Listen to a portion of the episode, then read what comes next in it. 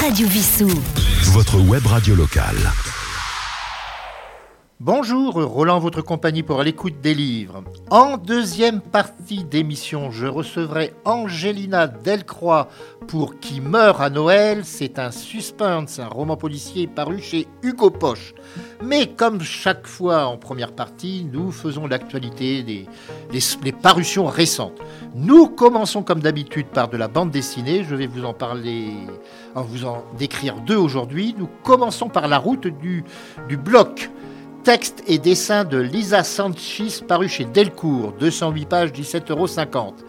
Certaines vocations naissent dès l'enfance, et celle de Benjamin devenir chirurgien s'est révélée alors qu'à âgé de 3 ans, il accompagnait sa mère dans un supermarché où il a vu un homme victime d'un malaise cardiaque, et une équipe d'urgentistes venus le médicaliser. Et ça lui a fait tilt, il a dit tiens, je voudrais bien devenir médecin. Chirurgien même précisément. Seulement la route du bloc, qui est le titre de l'ouvrage, c'est long pour accéder à la salle d'opération. Étude d'une étude d'une durée de plus de 10 ans, nuit de garde, donc sans sommeil, tyrannie de certains chefs de clinique, quasi-absence de vie familiale, certains étudiants ou chirurgiens craquent, et il y a même des cas de suicide, on n'en parle pas souvent, mais il y en a. Benjamin a suivi donc toutes ces étapes et a choisi de pratiquer non pas dans un grand hôpital, mais dans une région beaucoup plus exotique, euh, puisqu'il est parti carrément en, en Outre-mer. Scénariste et dessinatrice de ce roman graphique, Lisa Sanchez connaît bien le sujet puisque c'est elle la compagne de Benjamin, du vrai Benjamin. Et elle nous permet de découvrir celles et ceux qui sauvent des vies en n'oubliant pas que sous le masque chirurgical se trouvent des hommes et des femmes avec leurs forces et leurs faiblesses. Je redonne les références, la route du blog, texte et dessin de Lisa Sanchez chez Delcourt, 208 pages, 17,50 euros une chanson qui va aller avec l'hôpital, puisque c'est Philippe Catherine qui nous interprète Vacances à l'hôpital.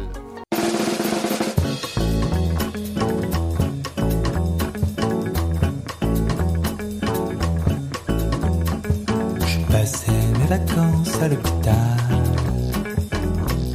Je ne sais si j'avais mal, mais j'étais si bien sans vous dans les journées ensoleillées comme je sentais tout à coup mon cœur chavirer en regardant les ombres danser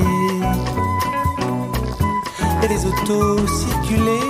Je, je pensais bien que j'oublierais,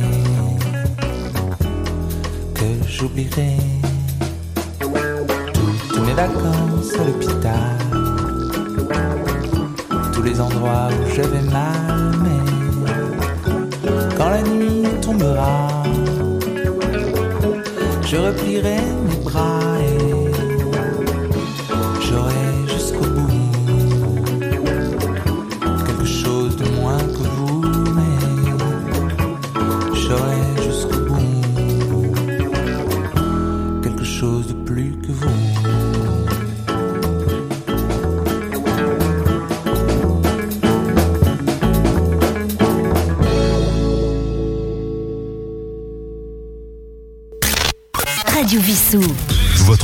radio locale.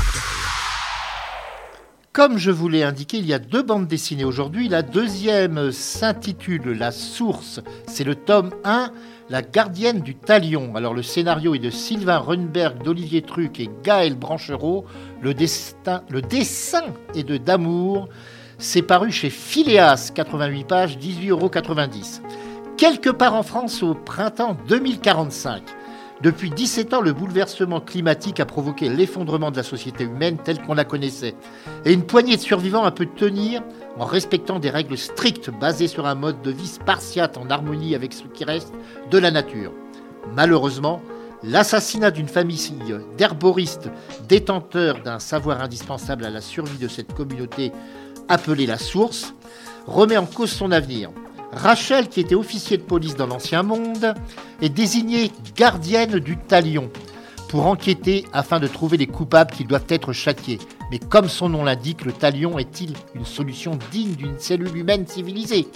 C'est le premier euh, tome d'un diptyque, il y aura un deuxième album dans quelques temps, qui mêle écologie et enquête policière dans un monde qui pourrait bien être celui de demain. Et il est vraisemblable que Rachel et certains autres personnages deviendront récurrents dans d'autres histoires se déroulant dans cet univers post-apocalyptique. La source, tome 1, La gardienne du talion, chez Phileas. Ouvrage 88 pages, 18,90 euros. Et nous allons écouter Claude Nougaro dans une chanson apocalyptique aussi, Il y avait une ville.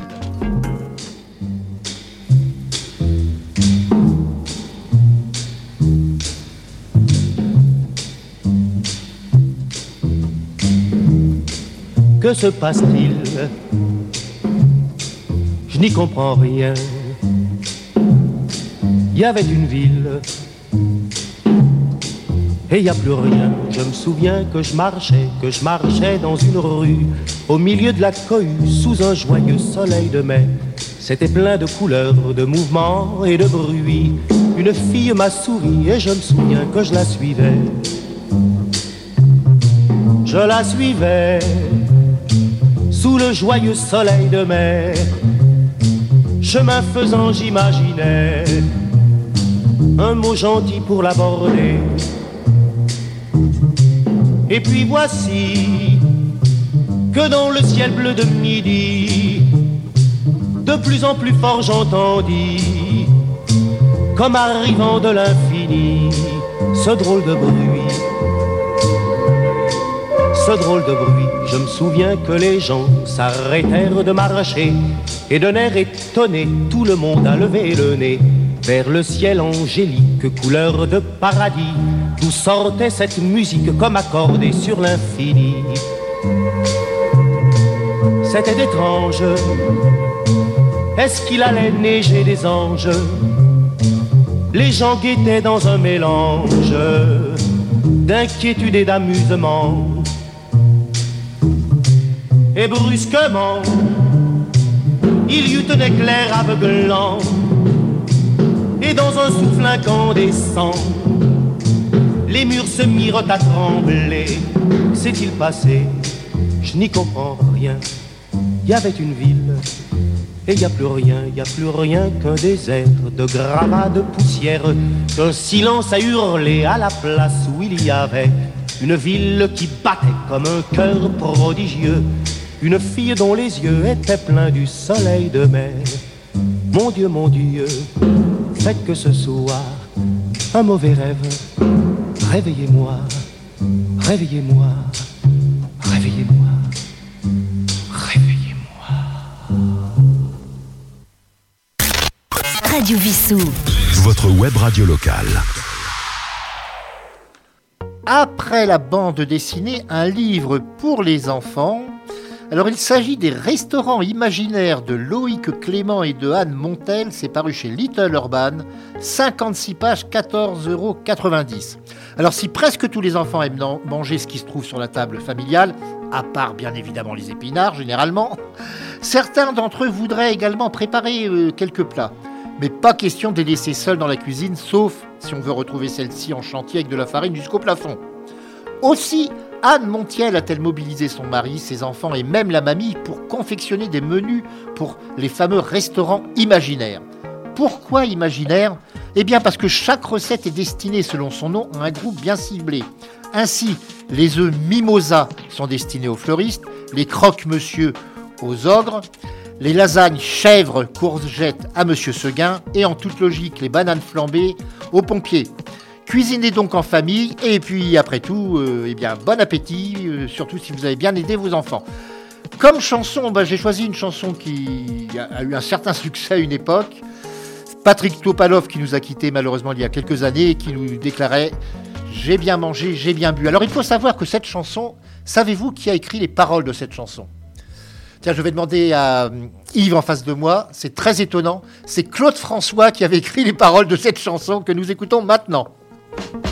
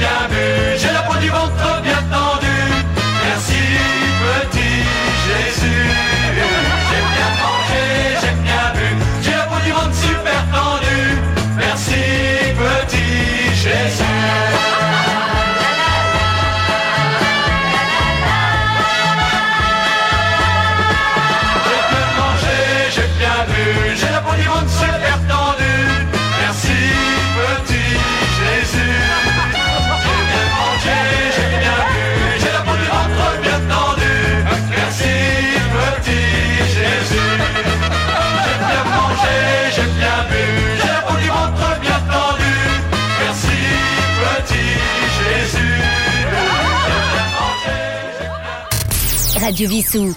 Téléchargez l'application sur votre mobile. Téléchargez l'application sur votre mobile. Nous allons passer à un sujet tout à fait différent. Nous allons partir dans un endroit très sérieux de la capitale, dans une administration très sérieuse, mais où il va se passer un crime. Nous allons nous retrouver à la Cour des comptes pour meurtre à la Cour des comptes de Marie-Béatrice Rousseau. Arnaud, qui est premier président à la Cour des comptes, est retrouvé au petit matin, affalé sur son bureau. Le pantalon sur les chevilles. A-t-il été victime du même malaise que le fameux Félix Faure, dont on sait que la connaissance était partie de petit escalier? Non, car il était assassiné. Il importe de savoir qui a commis ce meurtre à la Cour des comptes, mais en enquêtant avec la discrétion qui convient à l'institution de la rue Cambon. Disons-le, l'intérêt du livre de Marie-Béatrice Rousseau, c'est pas vraiment dans la résolution de l'énigme criminelle, mais surtout dans le fonctionnement de la haute fonction publique. Dans les grands ministères, et celui des finances en particulier, les cadres dirigeants ne se recrutent essentiellement que dans l'aristocratie de la fonction publique, au sein d'une pépinière de grands bourgeois, au minimum énarques, vivant dans les mêmes arrondissements parisiens, le 8e et le 16e, on les trouve pas dans le 18e et le 20e bien sûr, ou au pire à Neuilly-sur-Seine. Une caste dans laquelle on n'entre que rarement quand on n'y est pas né et qui cultive la discrétion. Rien, cependant, n'empêche un de ses membres de commettre le pire, comme c'est le cas actuel ici dans cet ouvrage, quand ses intérêts sont en jeu. En parallèle, nous retrouvons des représentants de cette presse autoproclamée bien informée qui copine avec outrance avec les représentants du pouvoir. C'est donc un regard lucide sur un univers bien connu de l'auteur qui elle-même est une haute fonctionnaire. Meurtre à la Cour des comptes de Marie-Béatrice Rousseau, 97 pages, 11,90 euros. Et puisque nous parlions de grands bourgeois, eh bien nous allons écouter les inconnus qui nous parlent de Neuilly, Auteuil, Passy. C'est notre ghetto.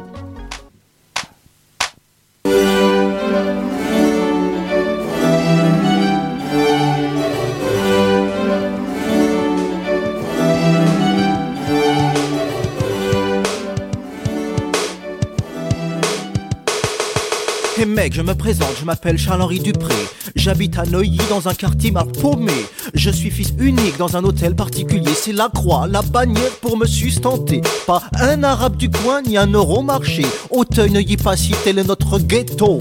Et mec, mon nom à moi, c'est Hubert Valéry, Patrick Stanislas, duc de Montmorency. À 5 ans et demi, j'avais déjà ma Ferrari. Je pouvais pas la conduire, bien sûr, j'étais trop petit. As-tu saisi mon pote notre envie de révolte? J'ai envie de crier zut, en flûte, crotte. Chier Auteuil, Neuilly, Passy, c'est pas du gâteau. Auteuil, Neuilly, Passy, tel est notre ghetto. Salut, tu vas bien? Salut, tu vas bien? Y'en a marre du fauchon, Du hédien, du saumon, du caviar.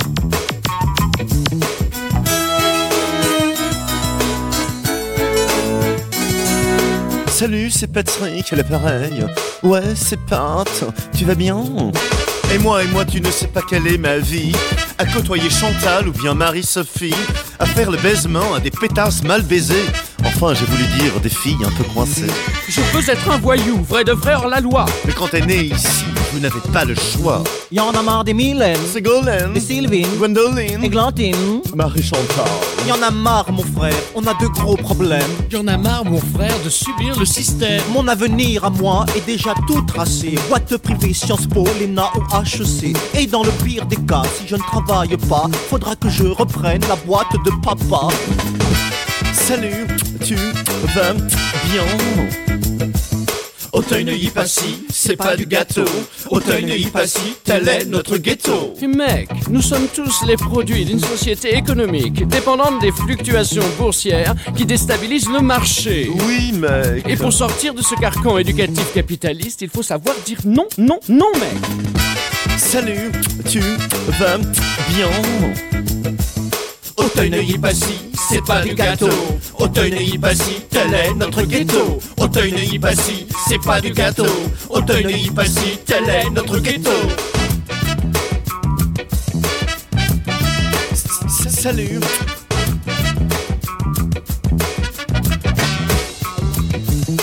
Sommes issus d'une famille qui n'a jamais souffert. Nous sommes issus d'une famille qu'on ne peut plus souffrir. Nous sommes issus d'une famille qui n'a jamais souffert. Nous sommes issus d'une famille qu'on ne peut plus souffrir.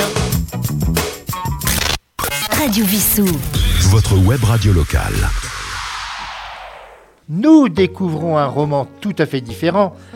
Il s'agit du Temps des loups de Olivier Molin, paru au Cherche Midi dans la collection Borderline, ouvrage qui fait 325 pages pour 15 euros. Les frères Grosdidier ne sont pas des lumières, loin de là.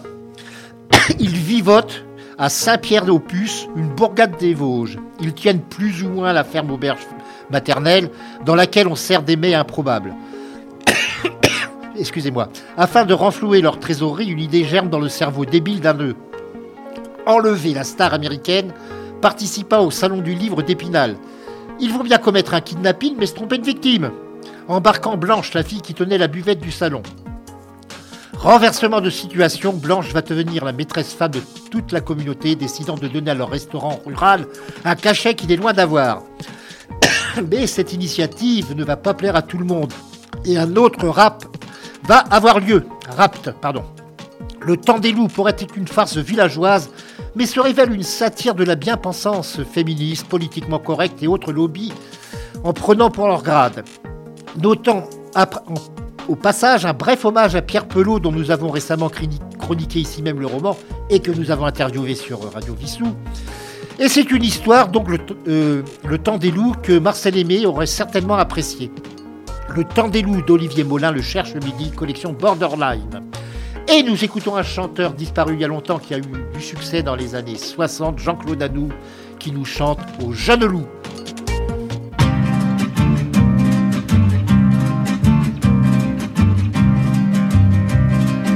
Sortent de l'enfance comme s'ils sortaient d'un bois, plus tremblant d'arrogance que de peur ou de froid.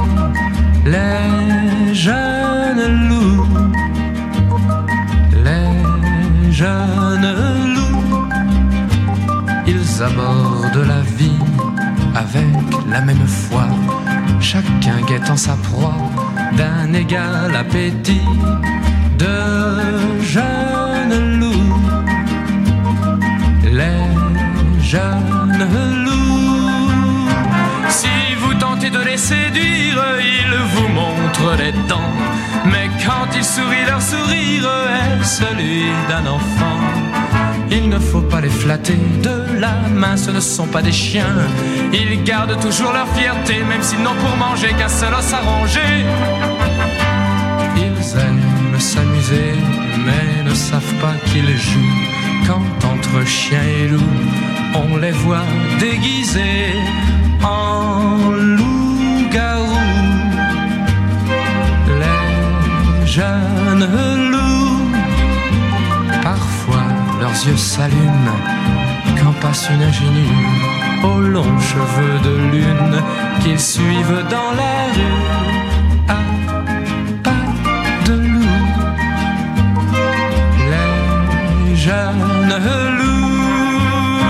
Et bientôt dans leur cœur tout bouge quand ils se voient tremblants au bras d'un petit chaperon rouge qu'ils les habille de blanc.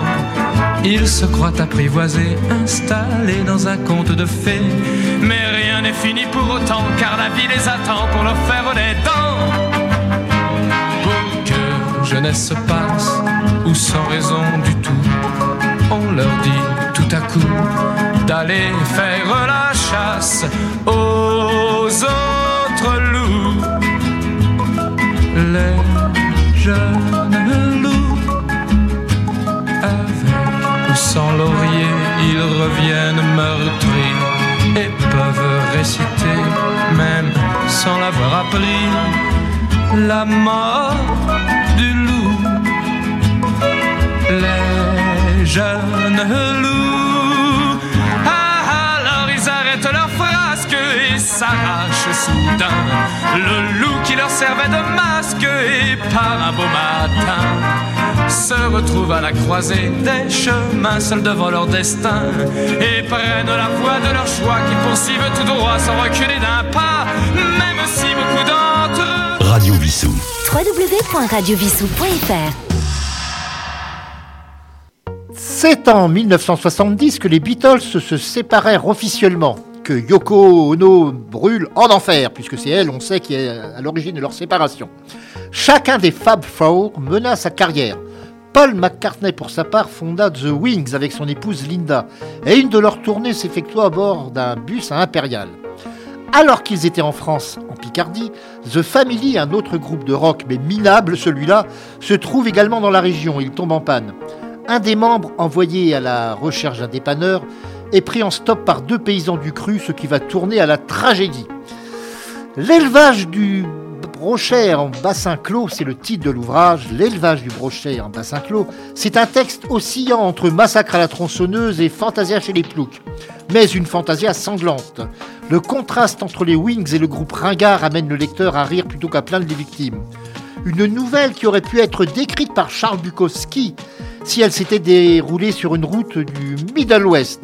Alors, l'élevage du brochet en bassin clos, l'auteur en est Pierre Mikhailov.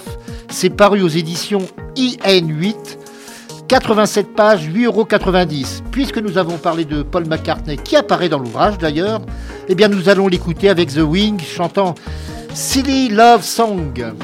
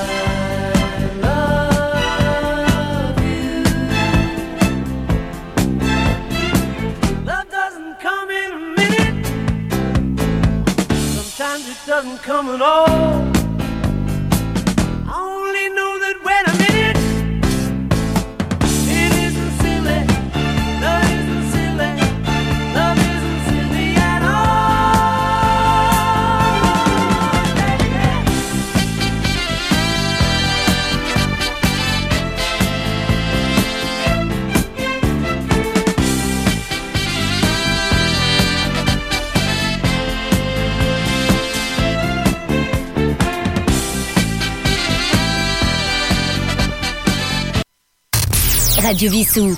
Téléchargez l'application sur votre mobile. Téléchargez l'application sur votre mobile. Un roman tout à fait différent. Maintenant, Les Colliers de Feu de Femi Kayode. C'est traduit de l'anglais de l'anglais du Nigeria par Laurent Philibert Kaya. C'est paru aux presses de la Cité, 413 pages, 22 euros. Rien de pire qu'une foule déchaînée voulant appliquer une justice sommaire. À Port Harcourt, au Nigeria, trois étudiants d'université accusés de vol ont été brûlés vifs. Un pneu enflammé autour du cou. Malheureusement, ça s'est fait dans certains pays et ça se fait toujours d'ailleurs. On trouve parfois ce type de lynchage euh, en Inde également et en Afrique du Sud, lors d'émeutes euh, aussi. Et dans le cas présent, le père d'une des victimes est persuadé de l'innocence de son fils, mais il ne peut accepter ce qui s'est passé. Et afin de découvrir la vérité et les responsables de ces atrocités, il a engagé Philippe Taiwo, un criminologue nigérian, rentré récemment des États-Unis.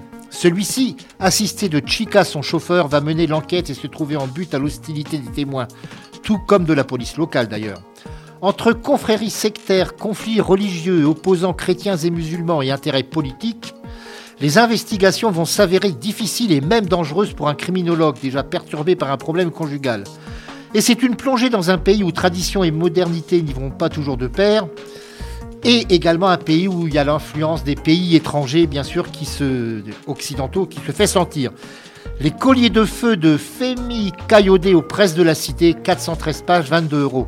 Et comme je parlais de ces influences, bah, nous allons écouter euh, François Béranger nous interprétant Mamadou Madi.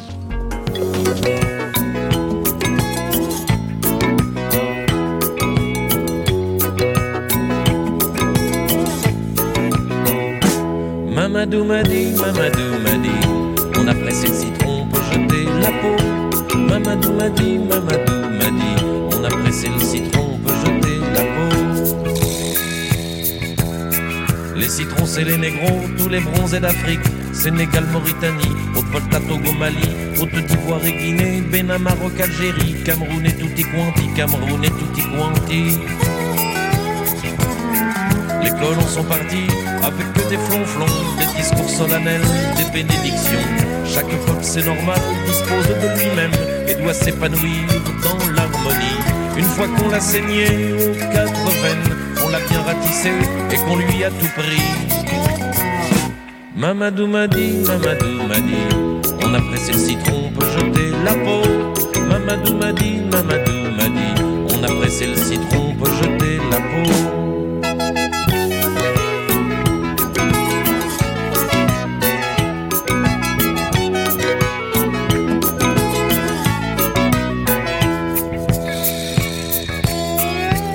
Sont partis, ils ont mis à leur place une nouvelle élite de noirs bien blanchis. Le monde blanc rigole, les nouveaux c'est bizarre, sont pires que les anciens, c'est sûrement un hasard.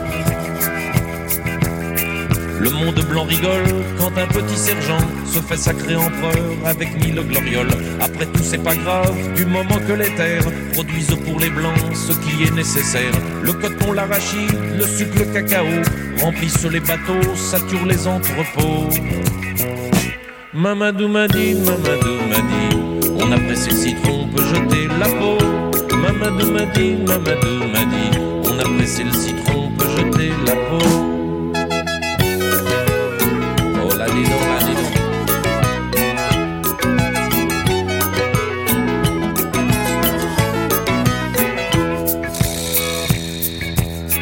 Après tout, c'est pas grave, les colons sont partis, que l'Afrique se démerde, que les paysans crèvent, les colons sont partis, avec dans leur bagage quelques bateaux d'esclaves pour pas perdre la main. Quelques bateaux d'esclaves pour balayer les rues, ils se ressemblent tous avec leur passe-montagne. Ils ont froid à la peau et encore plus au cœur. Là-bas c'est la famine et ici la misère. Et comme il faut parfois manger et puis dormir dans des foyers taudis, on vit dans le sordide. Mamadou m'a dit, Mamadou m'a dit, on a pressé le citron, on peut jeter la peau. Mamadou m'a dit, Mamadou m'a dit, on a pressé le citron, on peut jeter la peau. Radio Vissou. www.radiovissou.fr Nous arrivons maintenant à une époque historique, hélas, euh, dramatique. À l'été 44, après le débarquement en Normandie, la peur commença à changer de camp et la libération progressive du territoire français amena les collaborateurs à fuir ou à être arrêtés. Parmi eux, les miliciens supplétifs de l'occupant qui se révélèrent particulièrement efficaces, entre guillemets, par leur férocité dans le combat contre la résistance. En Haute-Savoie, où ils s'étaient révélés très actifs, 96 d'entre eux furent jugés par une cour martiale, jugés sommairement, et 76 de ces hommes, dont des mineurs de 16 ans, furent fusillés. Avec l'épuration, une histoire interdite, Jacques Dallès s'est penché sur cette parodie de justice, mais également sur les circonstances ayant amené certains de ces hommes à entrer dans ce mouvement ultra-collaborationniste.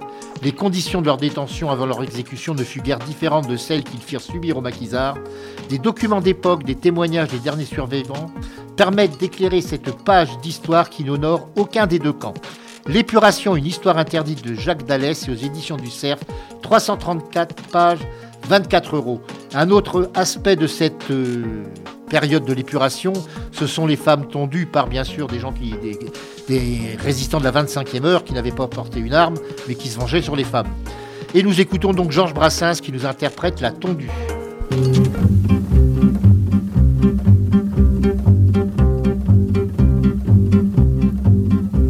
La belle qui couchait avec le roi de Prusse, avec le roi de Prusse, à qui l'on a tendu le crâne rasibus, le crâne rasibus. Son penchant prononcé pour les ischlibediches, pour les ischlibediches, lui valut de porter quelques cheveux postiches, quelques cheveux postiches. Les braves sans culottes et les bonnets phrygiens et les bonnets phrygiens ont livré sa crinière à un tondeur de chien, un tondeur de chien. J'aurais dû prendre un peu parti pour sa toison, parti pour sa toison. J'aurais dû dire un mot pour sauver son chignon, pour sauver son chignon. Mais je n'ai pas bougé du fond de ma torpeur, du fond de ma torpeur. Les coupeurs de cheveux en quatre m'ont fait peur, en quatre m'ont fait peur. Quand pire qu'une brosse, elle eût été tondue, elle eût été tondue. J'ai dit c'est malheureux, ces accroche-cœurs perdus, ces accroche-cœurs perdus.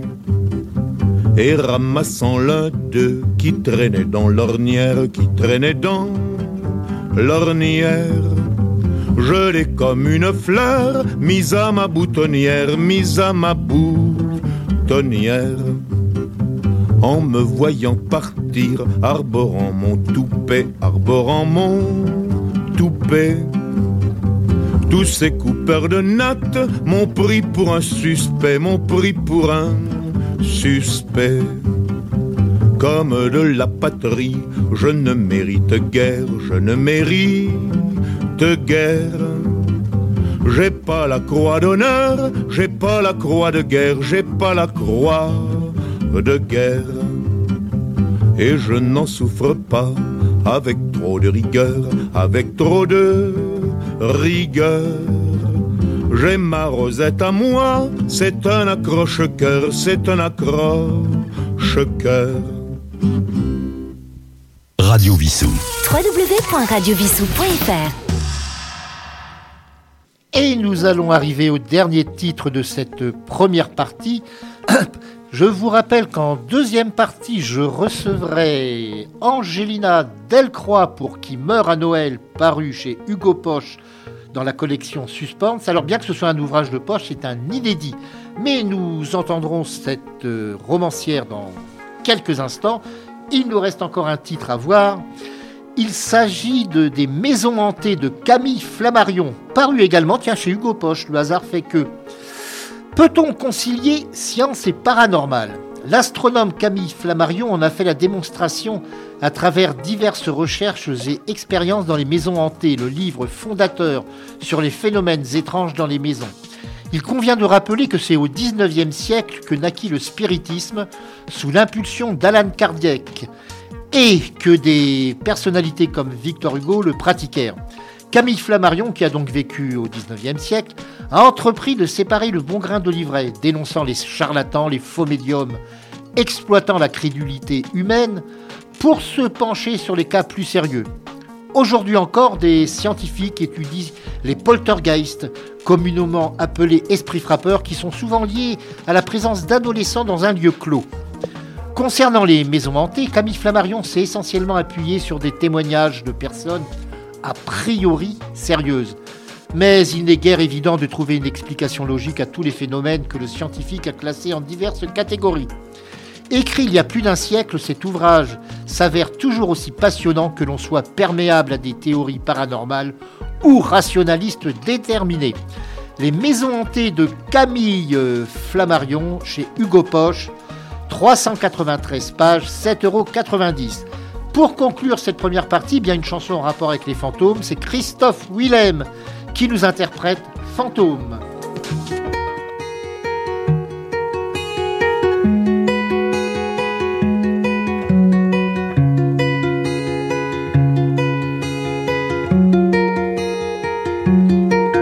Caché derrière la porte, à l'affût de ma chambre, il suffit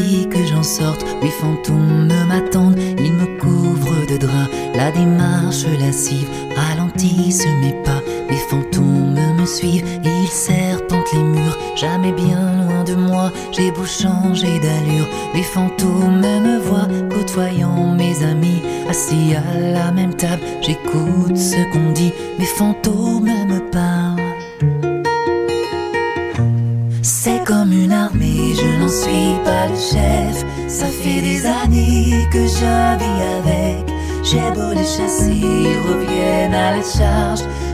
J'ai tout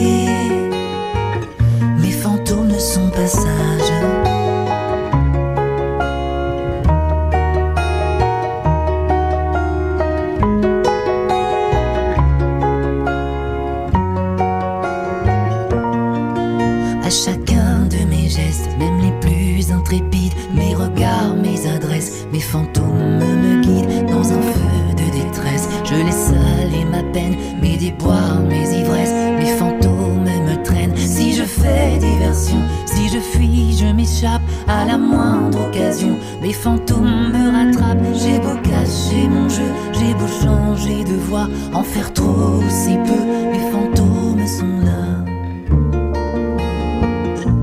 C'est comme une armée, je n'en suis pas le chef. Ça fait des années que vis avec. J'ai beau les chasser, ils reviennent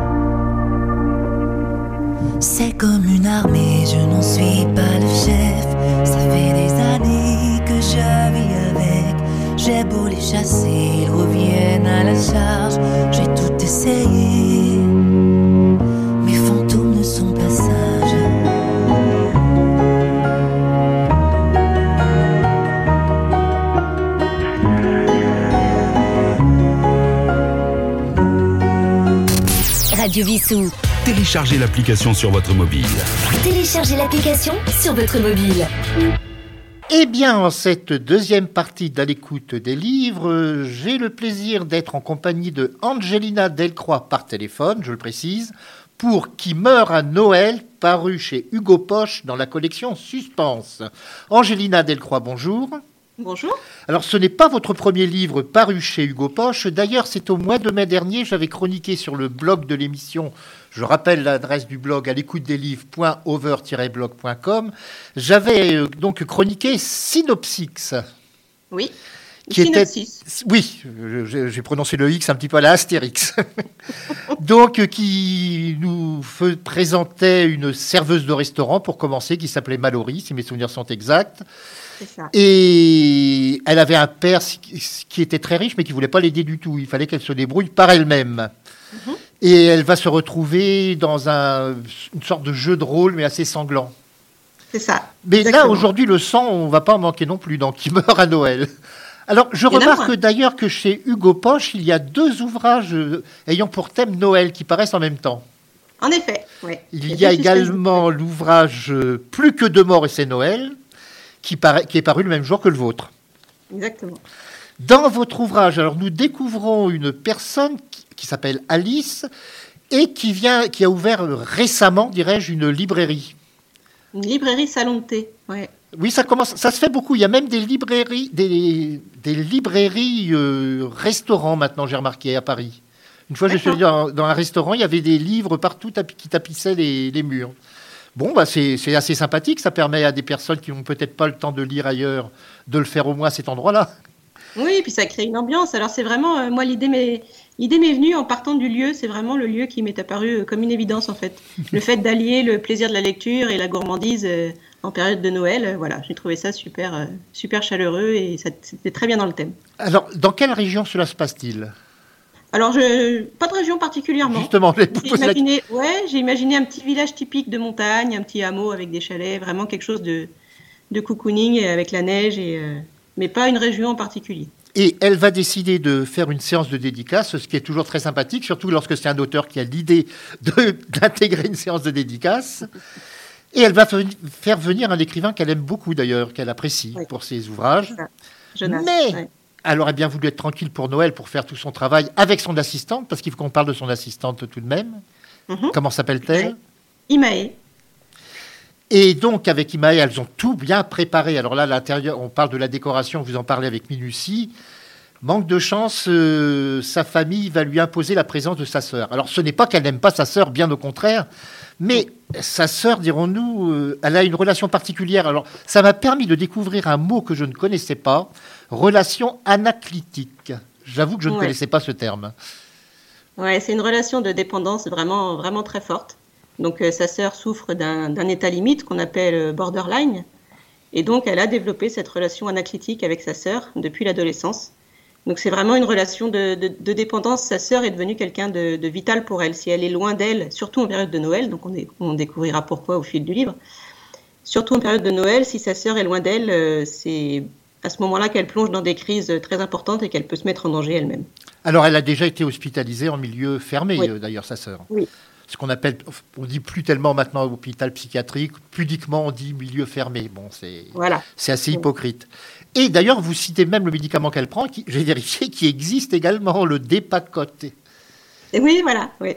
Ah oui, alors je vérifie tout quand euh, j'écris quelque chose. C'est. c'est Ah oui, il y a d'autres choses que j'ai vérifiées, dont nous allons parler juste après d'ailleurs.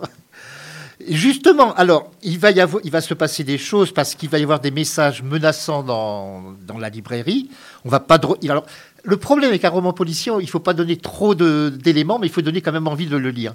Mais ce que j'ai remarqué, justement, c'est la deuxième remarque que j'ai vérifiée, c'est que vous citez des titres d'ouvrages d'auteurs existants et d'ouvrages existants. Vous parlez de Kim, Kimmer, de Karen euh, McManus, que j'avoue Oui. ne pas avoir lu. Alors moi, j'ai découvert ces livres grâce à ma fille, hein, qui est adolescente et qui les a tous dans sa bibliothèque. Et je les ai lus aussi. Donc euh, voilà. Ce sont des livres qui existent, oui. Qui meurent. Et Qui meurt, qui vous avez euh, trouvé donc les comme- titres qui conviennent parfaitement avec cette ambiance, peut-être pas vraiment de chantage, mais de menace, enfin de. Mais, Menaces déguisées, euh, sous-entendues, oui. Mm. mais dans cet ouvrage, vraiment, le, on peut dire que le stress augmente de, de chapitre en chapitre pour le lecteur et, et pour, pour les principaux protagonistes, bien évidemment. Ouais. Alors, il va y avoir, on va découvrir aussi un psychiatre qui connaît très bien le, la famille, si l'on peut dire. Ouais. On va découvrir alors une mère pour le moins euh, qui m'a fait penser moi certaines mères vraiment abusives, enfin qui sont qui veulent vraiment régenter tout avec un mari presque plus effacé, ça fait penser presque à vipère au point, un peu de choses près quoi. Ouais. C'est une Oui, mère une vraiment personnalité très forte, euh, très forte et très, très étouffante et Ouais. étouffante avec ses enfants. Ouais. Alors, on ne va pas trop rentrer, comme je le répète, dans les détails. On peut simplement dire qu'il faut vraiment attendre la. bah, il faut attendre d'arriver vraiment à Noël et même au lendemain pratiquement de Noël pour connaître la. On ne va pas dire qui est mort, mais enfin, il n'y a, pas qu'un seul mort, on peut dire quand même. qui meurt à Noël, on- c'est vraiment. euh, ce n'est pas un seul homicide. Mm. Et les gens ne sont pas forcément morts comme on pourrait le penser tous. Voilà. C'est ça. Alors, vous avez dû faire aussi peut-être des études dans le, de biologie ou de plantes, je pense, parce que pour connaître les plantes qui empoisonnent, enfin, c'est. Alors, j'ai fait beaucoup de recherches. J'ai fait des études de biologie. Alors, on va en euh, parler justement, c'est ce que j'ai vu. parce que Vous avez fait. Je pense que les études. Alors, je vais quand même euh, en parler. Vous avez donc fait une licence de génétique, déjà. Mhm. Alors, on va peut-être vous expliquer à quoi ça sert. Vous avez fait l'école de la gendarmerie, Oui. la criminologie, la psychothérapie. C'est ce qui vous a amené au roman policier C'est ce qui m'a, pardon Est-ce que c'est ce qui vous a amené à écrire des romans policiers, tout cela? Alors, ça m'a beaucoup aidé. Ça m'a beaucoup aidé, oui. Les romans policiers, euh, c'est vraiment le, le- le genre de livre qui m'a toujours intéressé en lecture et en écriture. Et c'est vrai que ces études-là m'ont permis d'aller euh, beaucoup plus loin et d'être euh, au plus proche de la réalité dans mes intrigues. En tout cas, j'essaye d'être au plus proche de la réalité. Mais qu'étudie-t-on exactement en criminologie? On étudie énormément de choses. C'est ça qui est très chouette, c'est que c'est vraiment un panel de, de disciplines euh, très large. Donc, on étudie euh, la médecine légale, la police technique et scientifique, le droit pénal, la procédure pénale, la criminologie en elle-même. Donc, euh, toutes ces L'étude études des sont indices, certainement Voilà. ouais. Parce que Donc, j'avais vu l'émission il y a très très longtemps. On savait, suivant le développement d'une mouche, euh, depuis combien de temps un cadavre Oui. était. Enfin, la personne était passée de vie à trépas. Ouais, ouais. On parle des différentes escouades de- de- d'insectes qui vont arriver sur, euh, sur une scène de crime, et puis euh, on sait, euh, en fonction de telle espèce, à quel moment a pu se passer le. Alors, le en lisant Qui meurt à Noël, j'ai repensé à certains romans policiers écrits il y a des décennies et des décennies. Je remarque que maintenant, les, les romancières de, de ro- spécialistes en romans policiers, bon, à l'époque d'Agatha Christie, c'était l'ambiance feutrée, petit fourme, fines et autres. Maintenant, les femmes sont presque plus trash que les hommes dans leur description de meurtre, j'ai l'impression. Alors, dans celui-ci, vous trouvez que c'est trash? Oui. Mais enfin bon, euh, c'est pas l'ambiance à la Agatha Christie quand même. C'est un petit peu plus lourd, c'est vrai. Un petit peu plus tendu, oui. Et chez Hugo Poche, entre autres, remarqué- c'est pas la première fois que je remarque que des auteurs de chez Hugo Poche, euh, des auteurs d'âme, donc, euh, euh, vont plus loin peut-être que certains autres, euh, enfin certaines autres l'auraient fait il y a quelques décennies. D'accord. Nous allons donc euh, revenir un petit peu à, ce, à cet ouvrage. Je pense que vous, parce que là c'est pareil, on, on voit, on en voit peu, mais enfin on voit entre autres une dame qui vient se faire signer les livres, se faire dédicacer euh, des ouvrages. Et je pense que lorsque vous êtes dans des séances de dédicace, vous devez voir de temps en temps des, des, des personnes un petit peu curieuses, non un peu, Enfin curieuses, j'entends pas dans le sens de la curiosité de lire le livre, mais dirons-nous un petit peu bizarre, non? Ça doit arriver? Ça m'est arrivé, oui, ça m'est arrivé. Il y a même des fois où ça peut être un petit peu inquiétant, oui. Alors, oui, c'est euh, ce que je pense. Vous n'avez pas encore eu personne ayant confessé de crime. hein? Voilà, je, je me dis toujours, je ne souhaiterais pas que quelqu'un me fasse vivre ce que j'écris dans mes livres, par exemple. Donc, quand je rencontre des personnes un petit peu bizarres, ouais, ça peut faire peur. Mais, euh, mais c'est- très rare. Généralement, c'est de la curiosité euh, très bien placée et au contraire, c'est vraiment euh, très agréable de pouvoir rencontrer les lecteurs euh, pendant ces moments-là. Et la période de sortie de votre livre, je pense que c'est pas par hasard que c'est sorti euh, peu de temps avant Noël. Je pense que c'est. c'est voulu. Ça, C'est même- il faudrait demander à la maison d'édition tombé. Oui, oui. pour que les deux Pour titres, le vôtre euh, ainsi que Plus que de morts euh, et c'est Noël, sortent à cette période de l'année. Enfin, jusqu'alors, à Noël, on sortait bon, des, des choses plus bisounours, dirons-nous. Plus de romance. Oui. Ça, c'est un petit peu de suspense, voilà. Alors c'est après c'est un jeu avec le un jeu avec le lecteur. Je trouve ça euh, je trouve ça plutôt sympa de à ce moment-là de l'année de pouvoir euh, de pouvoir jouer euh, de cette façon-là. Et vos deux sœurs, alors c'est très souvent que j'ai remarqué dans certains films à une certaine époque aussi, il y avait des conflits entre sœurs. Je pense à un film que vous avez dû probablement voir, c'est Qui a tué Baby Jane Ah non, pas vu. Ah, c'est un film qu'il faut absolument voir avec Bette Davis. Mais là, c'est vraiment une histoire de haine entre sœurs. Mais là, la haine pourrait presque venir à cause de la jalousie. De la part de Romy, oui. Bien Parce sûr, la jalousie elle est tellement exclusive, elle n'accepte pas que sa sœur ait la moindre relation. euh, Alors, amoureuse, n'en parlons même pas, mais Ami- même amicale. La moindre relation, et ne serait-ce que porter euh, son attention sur quelqu'un d'autre. Déjà, rien que ça, ça met à mal sa, sa relation de dépendance anaclitique, comme on, comme on disait tout à l'heure. Vous avez, ça, vous étudié euh, ce genre de pathologie, cette, euh, ce forme de relation anaclitique Bah, pendant, pendant mes études de, de psychothérapie, oui, bien sûr, on a étudié, euh, on a étudié cet état qui est entre la névrose et la psychose, qui est vraiment un état particulier, ouais, on a étudié. Bah, Pouvez-vous me donner, parce que ça, ça c'est aussi quelque chose que j'avoue ignorer, moi je suis le candidat de, de l'émission, la différence entre psychose et névrose? Alors, euh, névrose, on est tous un peu. euh, on est névrosés. Hein, on est- voilà.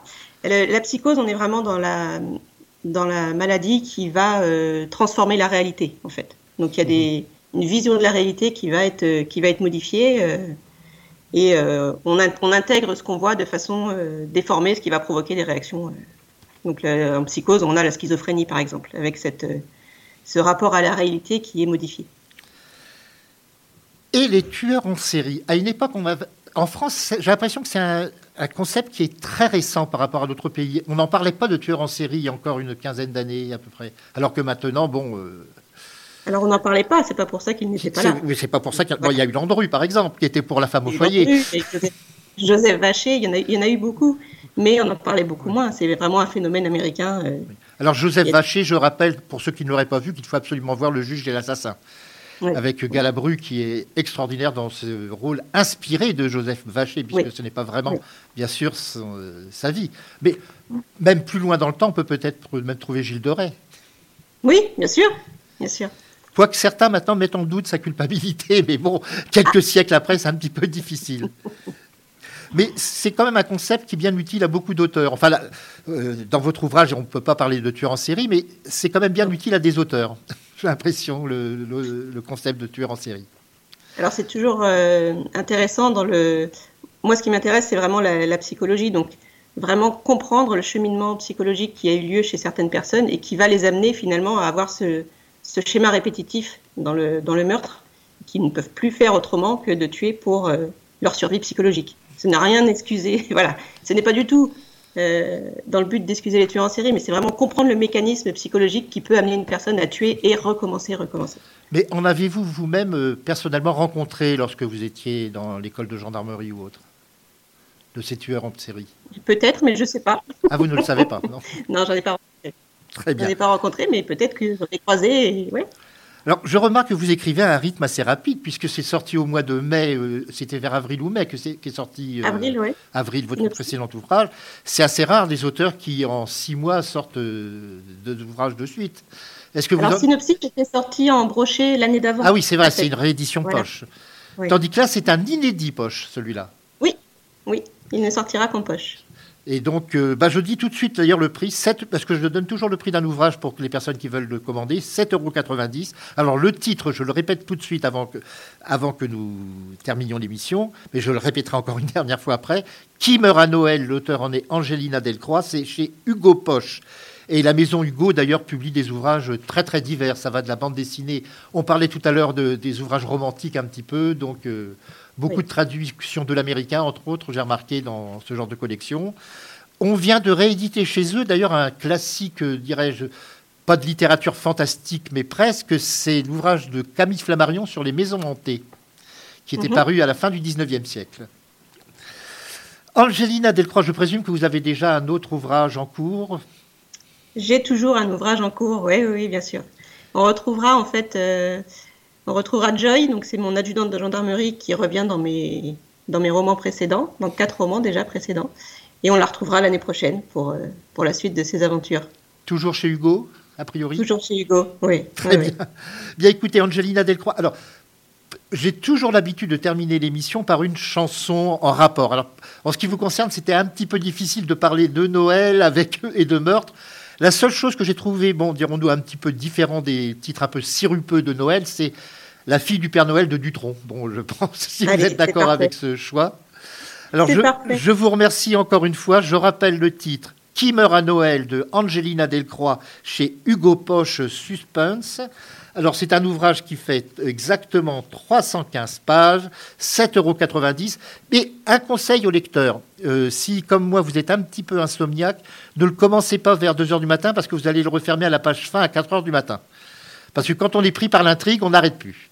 On peut plus s'arrêter, on veut absolument savoir comment ça continue. C'est un beau compliment, merci. Et vous, vous avez le chic pour faire quelques petits rebondissements qui nous incitent à ne pas arrêter à la fin d'un chapitre. Merci encore à vous. Et puis, euh, bah, je pense que nous nous retrouverons l'année prochaine pour un autre ouvrage. J'espère, avec plaisir. Merci beaucoup. À très bientôt. Merci. Radio Vissou. Téléchargez l'application sur votre mobile. Téléchargez l'application sur votre mobile. Je l'ai trouvé au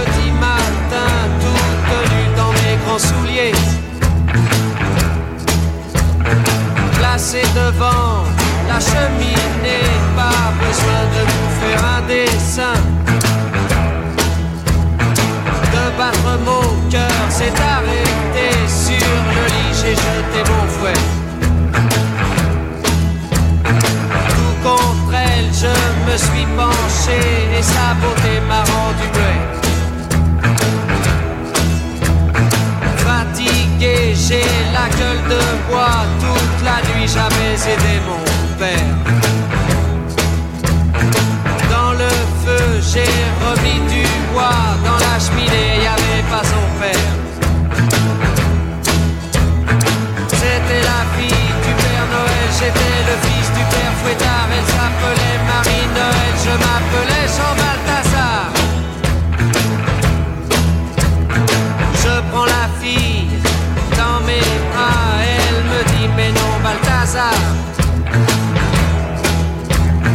Ne fais donc pas le fier à bras, je suis tombé là par hasard. Toute la nuit, j'avais fouetté à tour de bras les gens méchants. Toute la nuit, elle avait donné des cadeaux à tous les enfants. C'était la fille du Père Noël, j'étais le fils du Père Fouettard. Elle s'appelait Marie-Noël, je m'appelais Jean Balthazar. Descendu chez moi par erreur, elle était là dans mes souliers. Et comme je ne pouvais prendre son cœur, je l'ai remis sur le palier. C'était la Père Noël, j'étais le fils du Père Fouettard et elle m'a dit tu dois te laisser le bye bye oh à sa Balthazar. C'était la fille du Père Noël, j'étais le fils du Père Fouettard, elle s'appelait Marie-Noël, je m'appelais Jean Balthazar. Radio Vissou. www.radiovissou.fr